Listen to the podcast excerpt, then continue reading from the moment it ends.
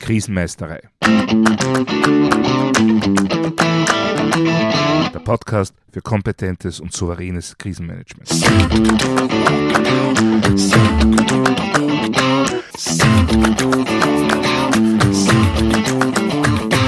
Hallo, ich bin Thomas Prinz von krisenmeistere.at. Ich helfe Verantwortlichen, Krisen souverän und kompetent zu meistern, damit diese nicht zu ihrer persönlichen Tragödie werden. In der heutigen Episode greife ich eine Frage des Mastodon-Users morgencafé.misskey.ai auf. Woran kann man sich orientieren, wenn ihm auf nichts zurückgegriffen werden kann? Wenn alles wegbricht, wie organisiere ich mich dann? Woran kann ich mich dann noch orientieren? Nun, diese Frage ist sowas wie eine Steilvorlage, aber eine sehr, sehr wichtige. Natürlich könnte ich es mir auch einfach machen und sagen, ja, Pech gehabt. Alle Experten raten dazu, sich vorzubereiten. Wenn ich nicht vorbereitet bin, dann ist es zum Zeitpunkt X halt einfach zu spät. Aber ja, das wäre eben natürlich auch zu einfach. Vor allem, weil selbst bei den bestvorbereiteten Teams der Moment der gefühlten Hilflosigkeit eintreten kann. Je besser und intensiver ich mich vorbereite, umso später kommt dieser Moment. Umso mehr kann ich mit vielen verschiedenen und heftigen Eskalationen umgehen.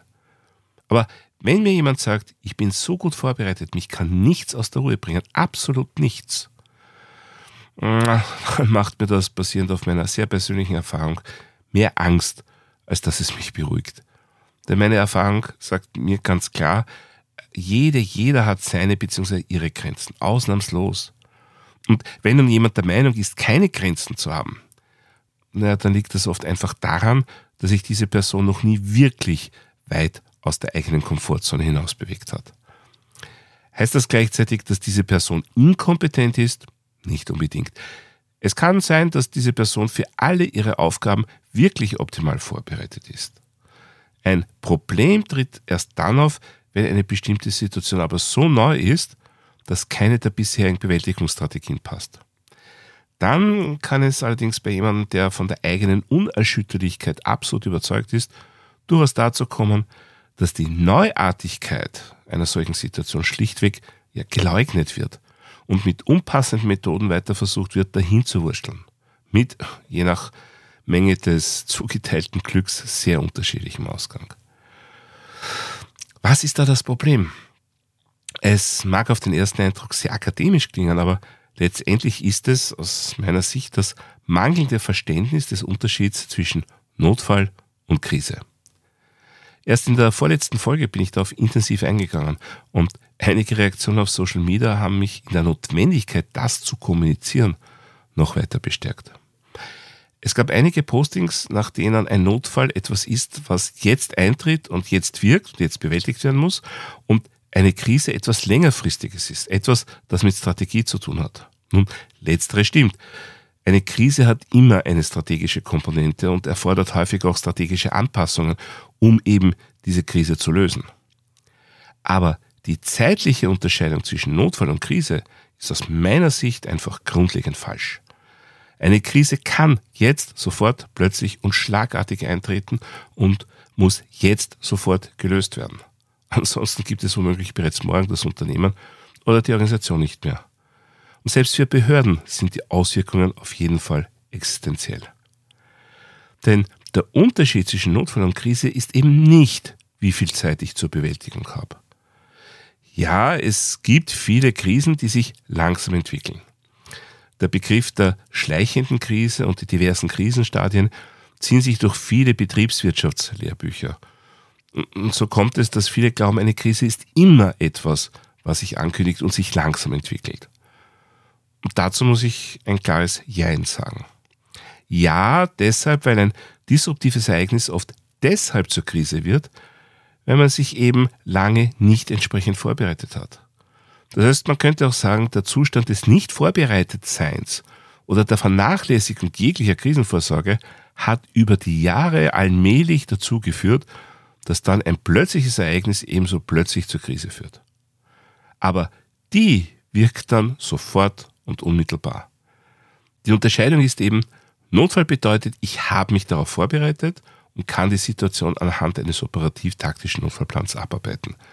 Krise bedeutet, die Situation ist neu, wurde einfach nicht vorhergesehen und ist existenziell bedrohlich. Ich muss daher im Krisenfall ad hoc eine Bewältigungsstrategie neu entwickeln. Und hier liegt eben der große Unterschied. Notfall, meine Pläne sagen mir, was ich zu tun habe.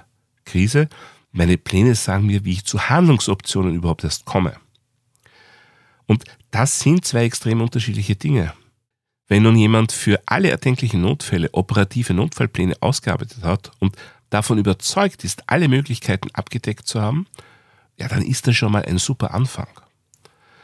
Wenn dann aber ein nicht vorhergesehenes disruptives Ereignis eintritt, auf das im Grunde keiner der Notfallpläne passt, dann gibt es, stark vereinfacht, zwei Möglichkeiten.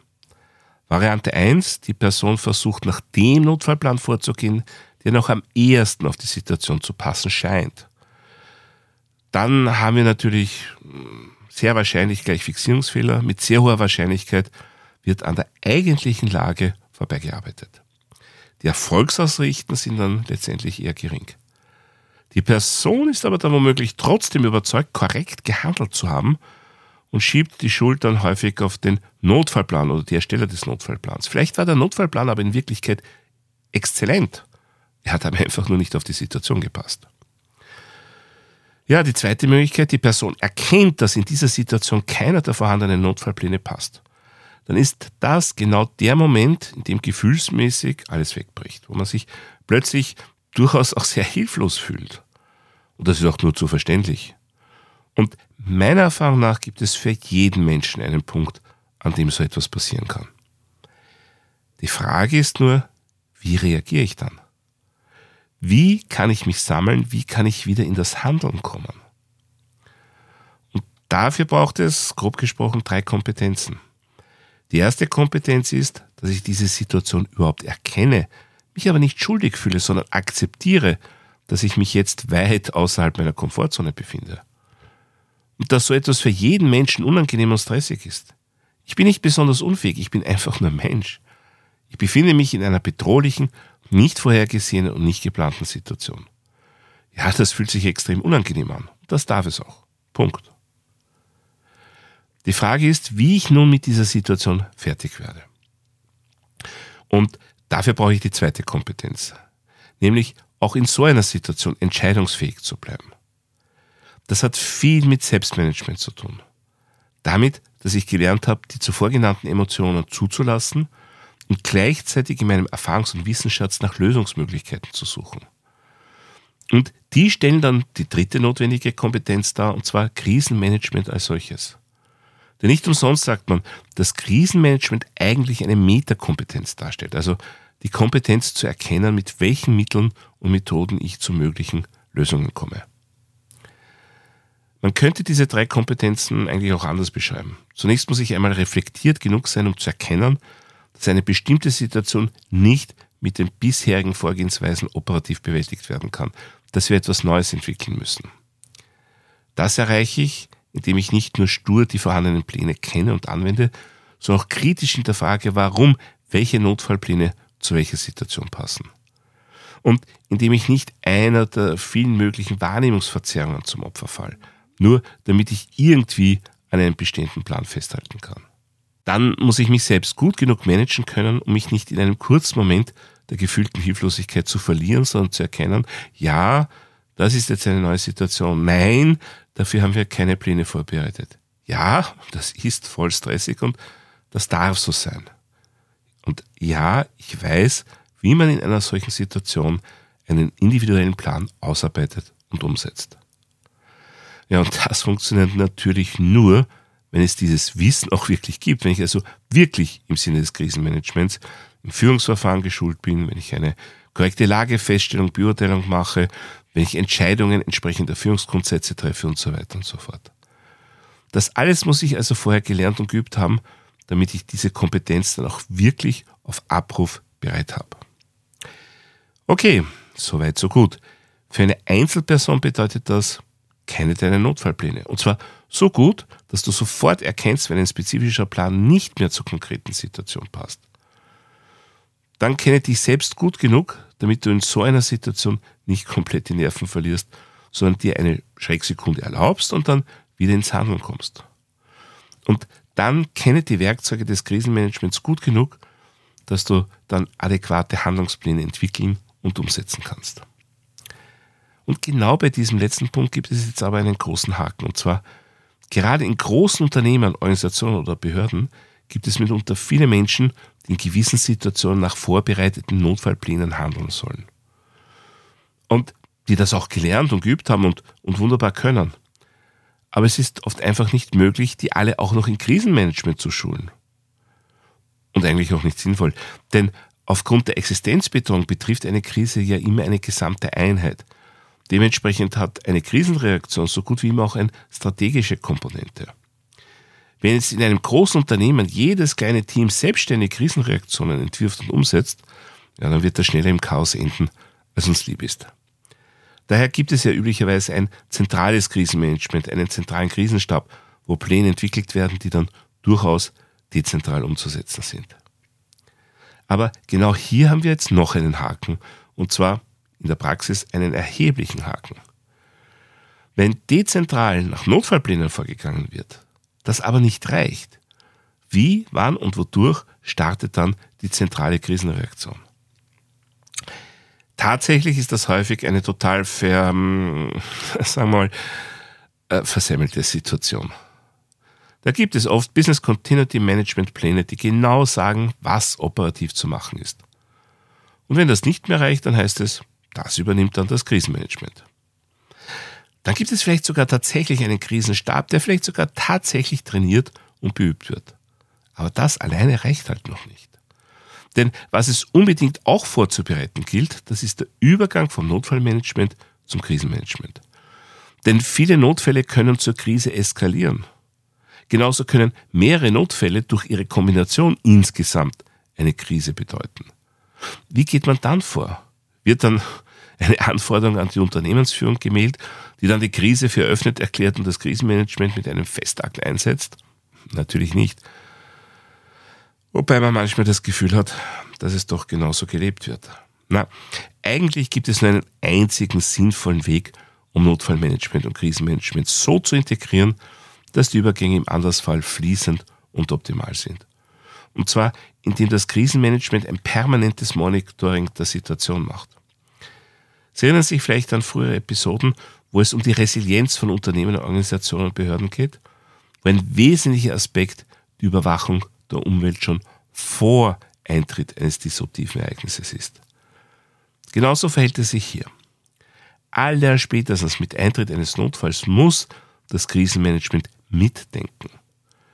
Ich brauche vielleicht nicht sofort einen riesigen Krisenstab mit allen Ausprägungen, aber eine zumindest minimale Lagefeststellung, Lagebeurteilung muss sofort mitlaufen. Und vielleicht endet die auch sehr schnell wieder, nämlich wenn der Notfall erfolgreich bewältigt worden ist. Wenn sich die Situation aber ausweitet, eskaliert oder sonst irgendwie bedrohlich wird, dann ist das Krisenmanagement bereits zumindest rudimentär am Arbeiten, hat eine aktuelle Lage und kann entsprechend der gegebenen Notwendigkeiten skalieren, also zum Beispiel einen kompletten Krisenstab hochfahren. Der wird dann aber bereits vorgewarnt sein können. Ich gewinne dadurch nicht nur Zeit, auch die inhaltliche Qualität meiner Krisenreaktion ist von Anfang an wesentlich höher. Außerdem erreiche ich so eine wesentlich höhere Wahrscheinlichkeit, dass das Krisenmanagement überhaupt gestartet wird.